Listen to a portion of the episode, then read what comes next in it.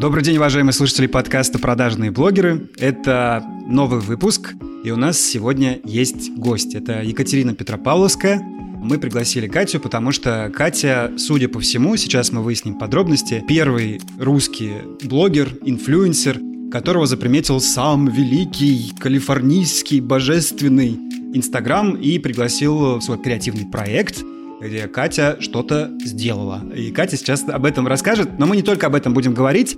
Хочу предупредить наших слушателей, что нас еще ждут такие интересные темы, который плавно вытекает из первого вопроса. Какие есть представительства в России или хотя бы Европе у Инстаграма, как до них можно достучаться, до пиарщиков, до саппорта. Это очень актуальные и важные вопросы для многих, я знаю. И еще в конце обсудим новые модные диджитал-профессии, которые наросли преимущественно вокруг Инстаграма, всякие сторисмейкеры, маскоделы и прочее. Мы обсудим, имеют ли право они на существование, стоит ли вообще за это платить деньги, или это просто какая-то пена дней, которые все забудут через два года.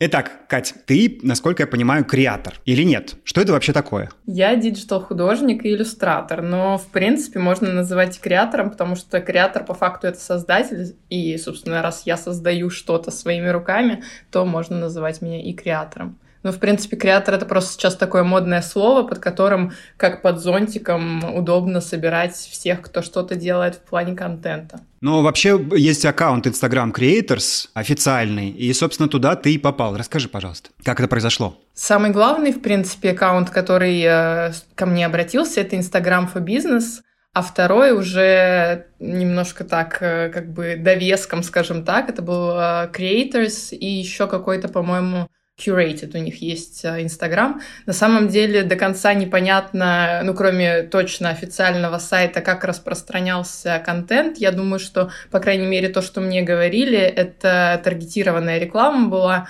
в Instagram for Business и в Creators. Я, кстати, подумал о том, что таргет для Инстаграма же бесплатный, да, получается? Прикольно им. Я не уверена, потому что я работала в Google, у нас там, э, мне кажется, была какая-то такая тема, что Google сам за свою рекламу тоже платит, но я не уверена, поэтому мне кажется, это как-то по балансу, типа по бухгалтерскому должно сходиться. Там чаще всего в таких крупных компаниях есть просто разные отделы, у которых есть свой бюджет, вот и все. То есть как бы никто, нет такой истории, что типа я работаю ВКонтакте или в Инстаграме, все, рекламу там запускаю бесплатно.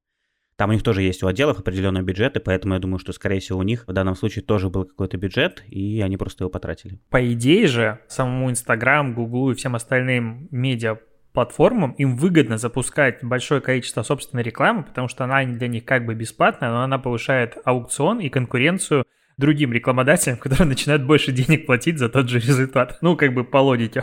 По логике, да, но может быть это как-то исключается из алгоритма. Не знаю, насколько они участвуют типа в общем аукционе. Не могу сказать. У меня такой вопрос. Ты говоришь, что вы работали, получается, с представительством Фейсбука, да? Были ли какие-то сложности с коммуникацией?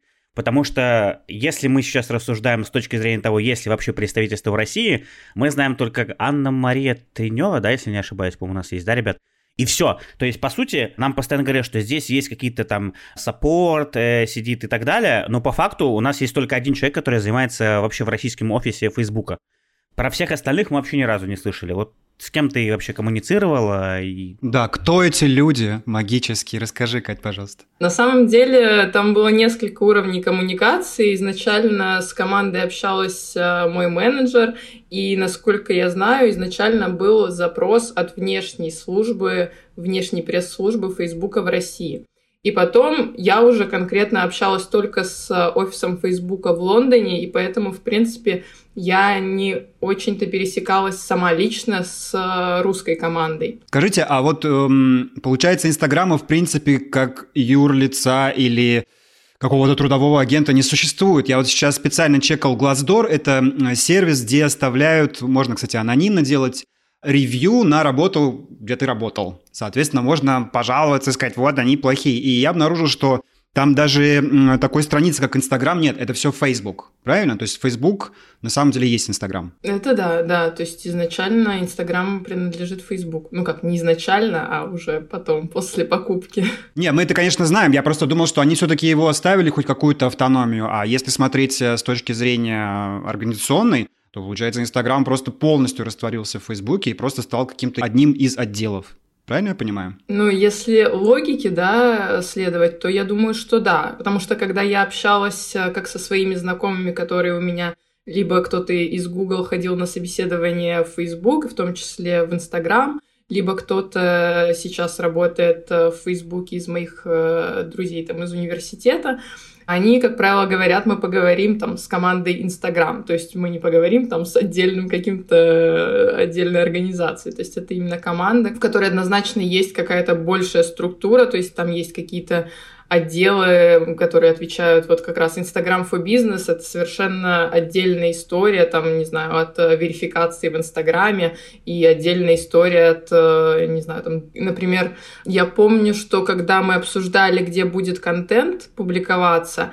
я помню, что мне говорили, что надо уточнить у команды, которая занимается, например, creators, то есть это отдельная команда, которая заведует там этим аккаунтом. В общем, у них там как-то все сложно устроено, мне кажется, кажется. Мы тут, если будем разбираться, то будем разбираться до вечера. Окей. При этом, когда на нас выходил вроде как Инстаграм, собственно, чтобы рассказать о тебе, о том, что вот появился русский креатор, и впервые за долгие годы, это вообще оказался пиар-агентство, не буду называть его имя, но просто такое established, э, давно известное на рынке, респектабельное пиар-агентство. И они вели себя так, как будто они и есть Инстаграм. В общем, все очень загадочно. Собственно, с водой выплеснули ребенка. Получается, самого Инстаграма нет нигде. Да нет, на самом деле, я просто не очень тоже понимаю, как это работает в плане того, что у них однозначно есть внутренний пиар, внешний пиар. И вот, видимо, те люди, с которыми ты общался, это э, внешняя пресс-служба Инстаграм в России. Да, это именно она, и не знаю, Паш, можно ли про это говорить или нет. Помнишь, у нас с ними были тяжелые-тяжелые переговоры, так скажем.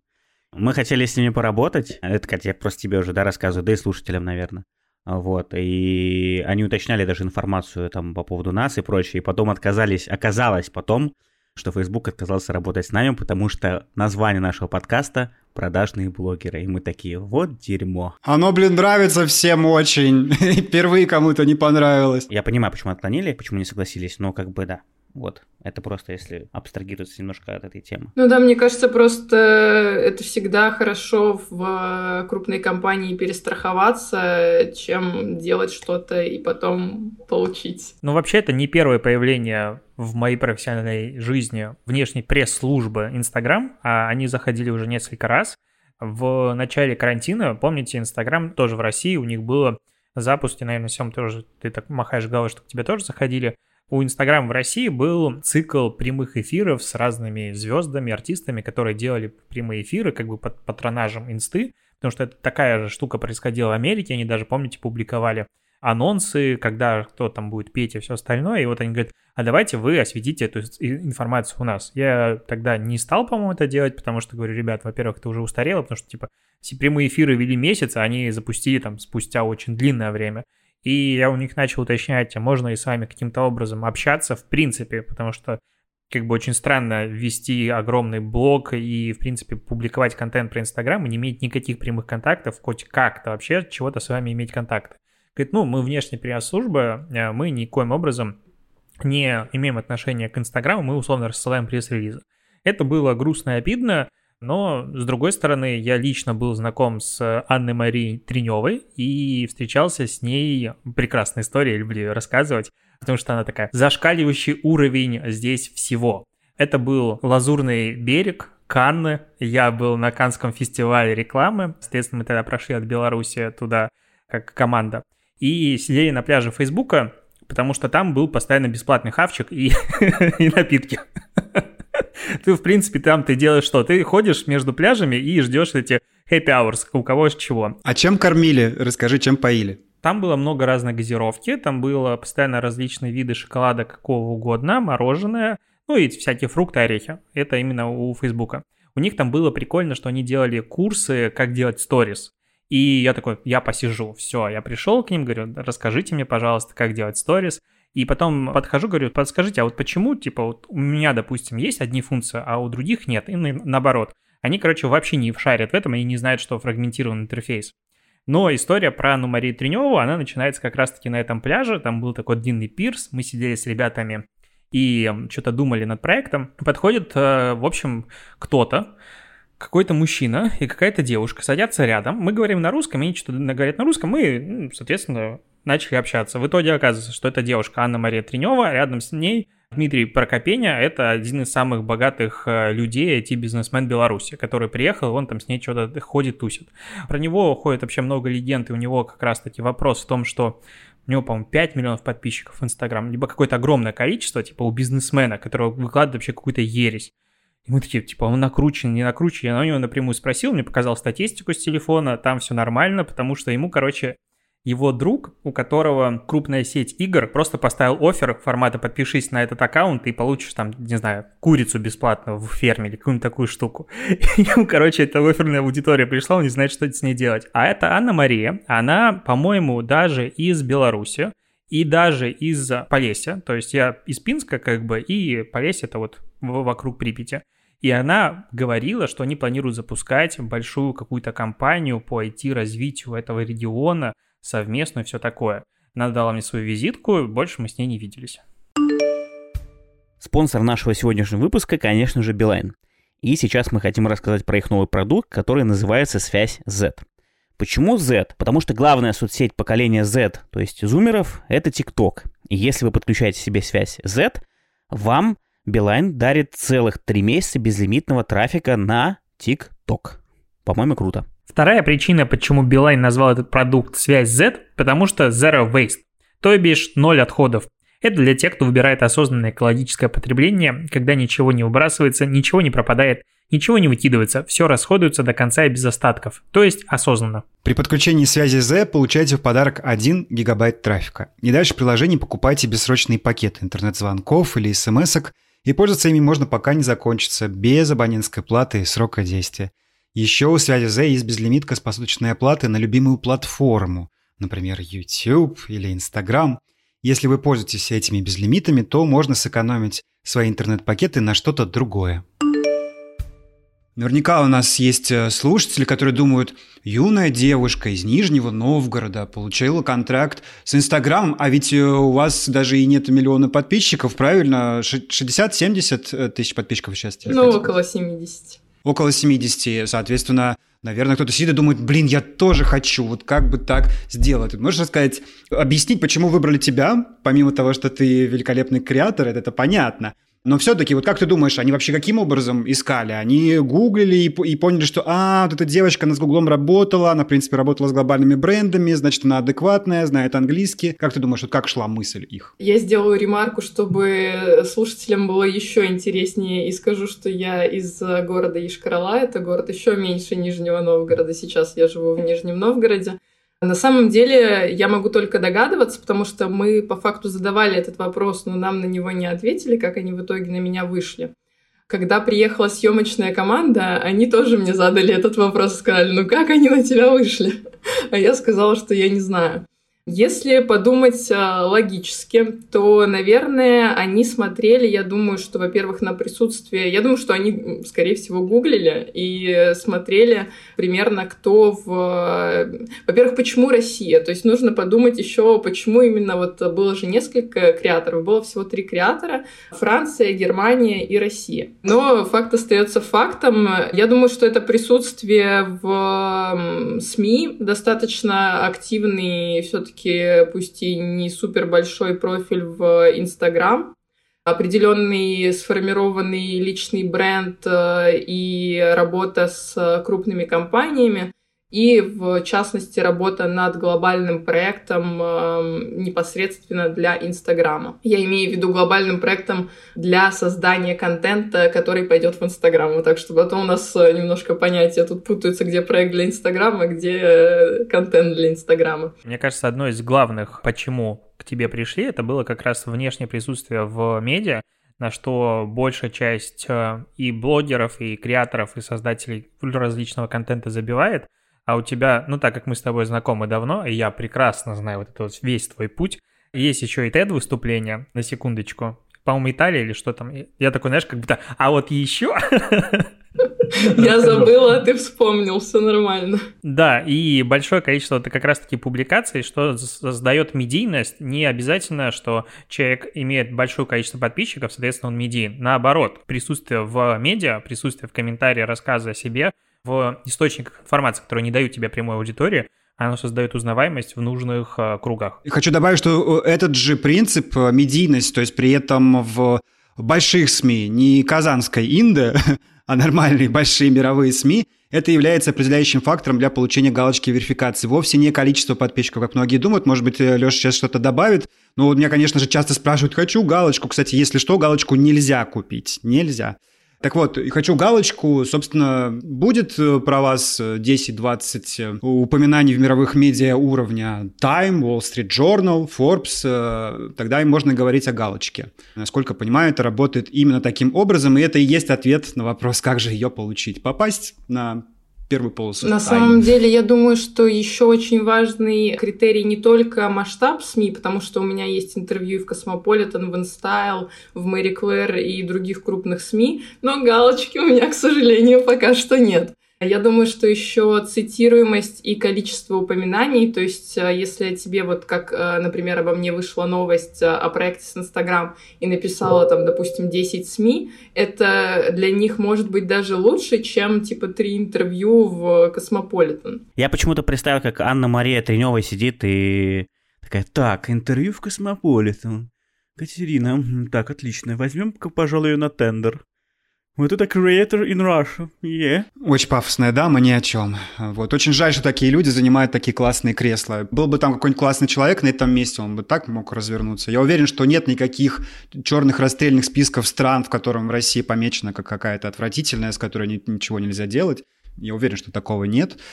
Но... Альтернативное мнение есть по поводу деятельности Анны Марии Треневой. Возможно, есть. Вот как бы я люблю быть адвокатом дьявола в наших подкастах и, знаешь, давать альтернативную точку зрения. Возможно, ей просто не дают возможности для какого-то масштабирования офиса, не дают ресурсов, не знаю по какой причине. То есть в целом же Инстаграм, если мы говорим про историю развития, у него всегда была исторически очень маленькая команда, и только с приходом Массери Адама там начала какая-то динамика как будто развиваться, и вот замена их SEO позволила платформе расти. Возможно, у Анны Марии такая же ситуация. Мы просто как бы не знаем подногодная, и вряд ли когда-нибудь ее нам расскажут. Формат она придет, типа, да, пацаны, вы там на меня бочку гнали, но на самом деле мне просто не дают ресурсов. То есть этого мы не узнаем, но по какой-то из причин, опять же, возможно, Facebook просто забил на наш рынок, опять же, по причине того, что у нас, допустим, CPM очень низкий, и там каких-нибудь 3 миллиона активных австрийцев, они приносят, генерируют выручки рекламные намного больше, чем наших там 60 миллионов э, в России. Такая как бы ситуация тоже может быть, я предлагаю для объективности на нее не забывать. Катя, у меня есть вопрос к тебе. Вот я не люблю подкасты интервью, вот прям ненавижу, но интересно поспрашивать. Но вопросик-то задам. Да, вот вопросик-то есть. Вот пришел к тебе Инстаграм, вот у вас была компания. Вот они там написали, и мы, и там другие кто-то написал, наверное. Что изменилось в жизни после этого? Жизнь стала насыщеннее. На самом деле резко. Я думаю, что очень большую роль еще сыграли ваши публикации. Спасибо вам большое. Потому что однозначно на маркетинговые СМИ, такие как вы, подписаны всякие разные пиарщики и маркетинг-менеджеры, и бренд-менеджеры. Мне даже моя старая знакомая, она, по-моему, в пиар, fashion PR group или PR fashion, в общем, что-то там связанное с fashion fashion PR consulting а, мне кажется, кто-то из вас с ней знаком, ну ладно. Она сказала мне, послушай, вот прям когда вышел проект с Инстаграм, сказала, послушай обязательно подкаст «Продажные блогеры», он офигенный. Я говорю, ну только с моим участием. Так что я думаю, что можно передать ей привет. На самом деле пришло очень много предложений различного характера, два из которых э, сейчас в работе, от некоторых э, пришлось отказаться в силу нерелевантности для меня как creator а и контента моего блога. Я очень всегда избирательно отношусь к тому, что я либо рекламирую, либо с кем я сотрудничаю. Но в целом я увидела такой вот э, всплеск интереса, причем вообще с разных сторон.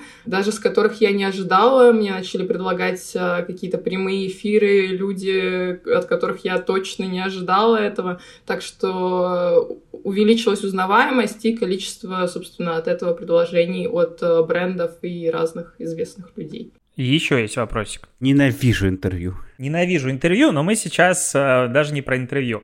Мы про как раз-таки жизнь цифрового digital-художника в мире российского маркетинга. Вот что мне интересно, потому что классический подход к монетизации своего творчества обычно это как раз ты создаешь контент, который привлекает к тебе внимание, ты набираешь аудиторию и ты продаешь внимание этой аудитории через рекламу. У тебя подход иной. Ты фактически не занимаешься наращиванием аудитории с целью монетизации, поправь меня, если я не прав, ты в большей степени создаешь контент для брендов по прямому запросу. Насколько сложен этот путь в России, потому что у нас как бы отрасль пока не созрела к тому, чтобы покупать контент напрямую, на мой взгляд, то есть это редкие такие пташки.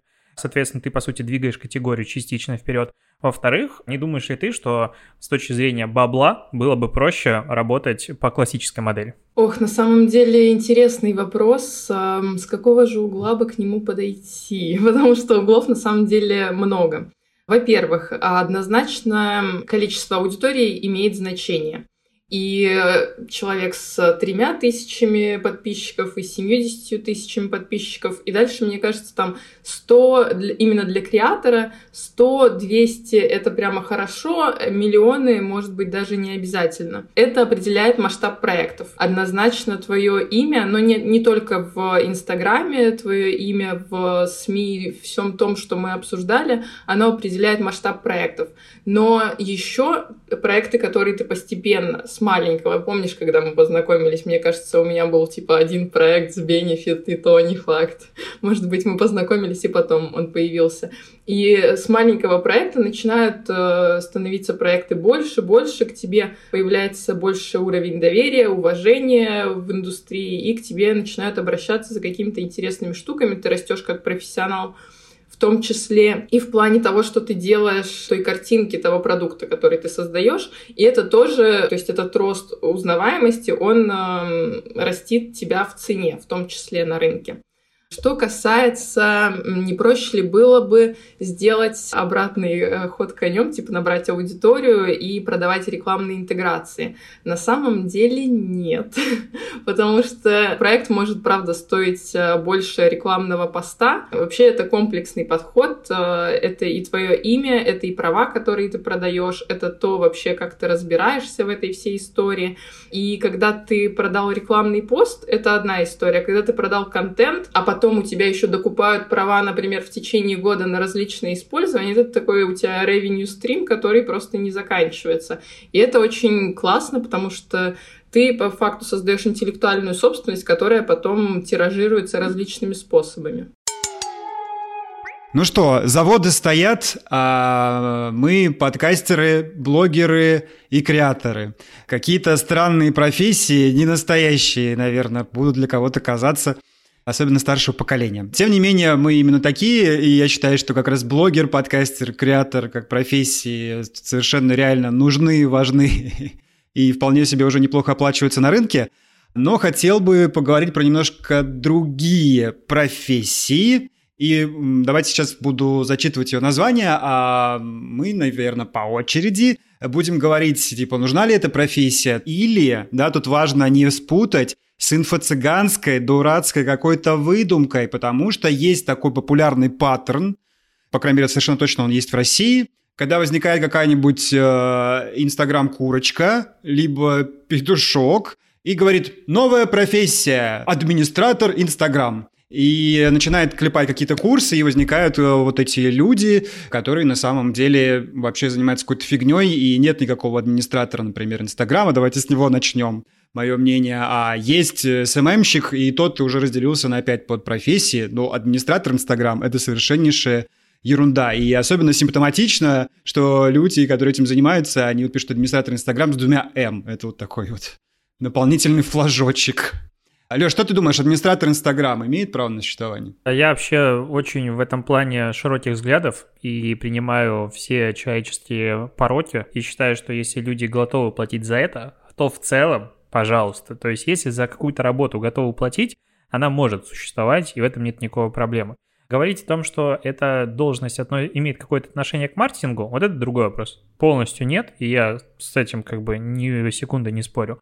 С другой стороны, если есть бизнес, который считает, что у них есть лишние 25 тысяч рублей для делегирования постинга, создания какого-то бесполезного контента и расчета на то, что это может работать, хотя есть кейсы, которые как бы срабатывают, ну, это их право. А почему нельзя сказать просто СММщик? В чем проблема с этим словом-то? Вот расскажите а... мне, кто такой администратор Инстаграм, потому что это единственное, наверное, слово, до а, которого... Это, это я... креатор, с которым Facebook работает тоже.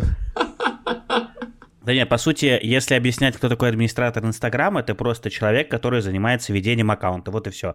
То есть он занимается его оформлением, он оформляет нормальные хайлайты, он прописывает описание аккаунта, разрабатывает какой-то фирменный стиль, и там, может быть, публикации, там, шаблоны для постов делать, все. Ну, то есть, типа, это называют э, администратор Инстаграм.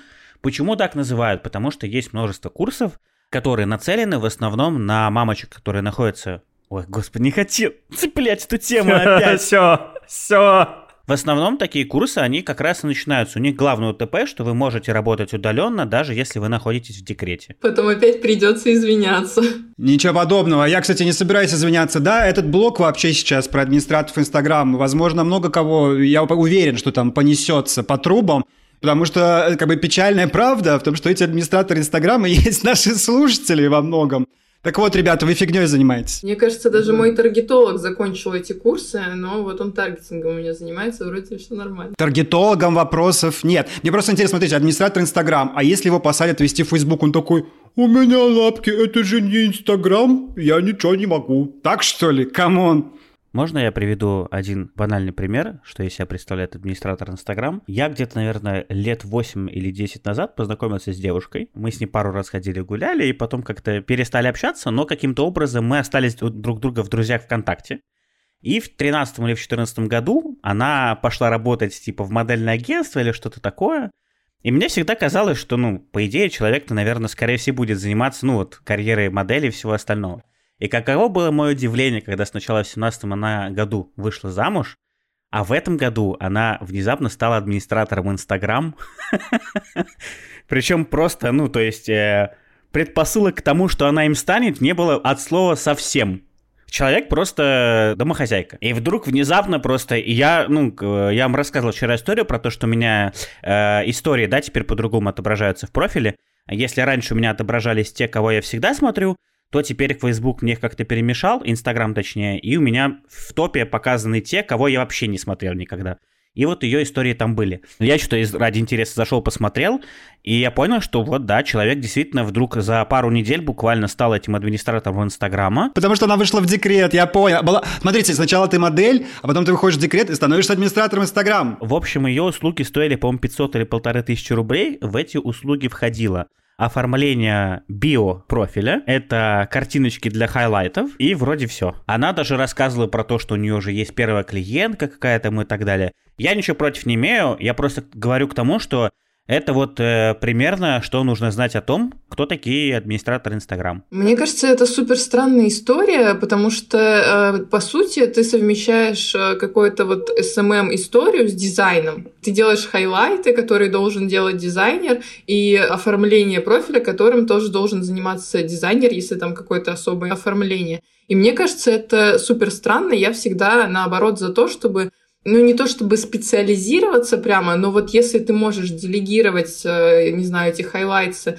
ты берешь на ведение профиль, окей, ты делегировал часть таргетологу, делегировал там эти highlight ы за тысячу рублей дизайнеру, и занимаешься своей там основной работой, например, курируешь это все. Но так, чтобы типа на все руки мастер, это немножко попахивает типа муж на час, мне кажется, вот такой типа и это прибью, и не знаю, там унитаз установлю, и как бы и все, на все руки мастер, реально. Тут история в чем? А, я вот недавно выпустил статью про то, как, на мой взгляд, чем должен заниматься современный SMM-менеджер в разных а, своих там рабочих местах. И получилась статья у меня много обратной связи, вот как раз аудитория говорит, все классно, и вот типа мы тебя полностью поддерживаем. Но что делать нам в регионах, в которых э, SMM это 15 тысяч или там 20 тысяч за месяц ведения, и, соответственно, мы вот это вот как бы все делаем. Понятно, мы это обсуждали уже в подкасте неоднократно, каким образом это может дело развиваться и что делать в этом случае, но целом сейчас есть рынок. То есть, по сути, присутствие этих профессий на таком уровне развития специалистов, оно определяется только запросом э, на данный момент рынка. Если он пропадет, если каким-то образом социальные сети позволят это дело автоматизировать и сделать, возможно, какие-то собственные гайдлайны, или в целом это немножечко станет более развитым, в теории это пропадет. Но глядя, допустим, на то, что даже есть условная Америка, в котором все сильно нас опережает, и там есть такие же мальчики и девочки, которые точно так же ведут аккаунты просто не за 20 тысяч рублей, а, допустим, за тысячу долларов в месяц или за полторы тысячи долларов в месяц. Они существуют. Там с большим упором, допустим, на контент, на создание именно фотоконтента. Разные есть вариации. Но то, что эта профессия с нами, скорее всего, надолго, факт, я не сомневаюсь. То есть это есть, будет. Я не могу назвать это злом, то есть я не считаю всех администраторов Инстаграма ужасными специалистами. Часть из них, на самом деле, как бы это была просто точка входа. Ну, так как э, часто инфобиз, он более активен, чем вся остальная отрасль, они заманили их себе в, скажем, сети. После этого ребята начали развиваться дальше – и начали прокачиваться. И вот если ребята развиваются дальше, понимают, зачем это надо, вообще я максимально поддерживаю. Если ребята не развиваются, им комфортно там вести трех клиентов и таким образом зарабатывать больше средней зарплаты региональной, возможно, в несколько раз, как бы тоже хорошо. Другой момент, что сейчас на их услугах как раз в момент эпидемии начинает экономить большую степень, потому что они часто не генерируют прямой прибыли. А об этом уже на курсах, к сожалению, не учат. Я считаю, что это крайне вредное явление, потому что, а, демпингуют, Б, кстати, прекратите с, на свои регионы э, отмазываться этим. Вот Екатерина, пожалуйста, Йошкар-Ола, Нижний Новгород. Ничего, есть контракты с Инстаграмом и с Гуглом, и с Малибу. Так что, come on, можно все делать из регионов. Вообще, с развитием интернета, неважно, где ты находишься. Я вот сейчас в Сталине нахожусь. Завтра буду в другом месте. Какая разница, где я буду? Завтра в Челябинске. Но то, что инфобизнес портит рынок, совершенно точно. Вот второй пример. Абсолютно идиотской, высанной из пальца псевдопрофессии сторисмейкер. Так, нет, я сейчас в защиту буду выступать. Сторисмейкер. Какой-то инфо-цыган, не будем сейчас его называть, придумал эти курсы. 255 тысяч упоминаний в Гугле. Сторисмейкер, профессия, набирающая популярность, профессия 2020. И я захожу и смотрю, собственно, что это определение, внимания, они дали словарное определение. Сторисмейкер – это профессия, когда человек делает захватывающий сторис. Что? Да это, блин, контент-менеджер просто. Блин, вы не знали, что это контент-менеджер? Зачем вообще нужно это слово? Ну, давайте, не знаю, хэштежник сделаем профессию. Открываем курс хэштежник. Я на самом деле, наоборот, э, типа, золотые люди.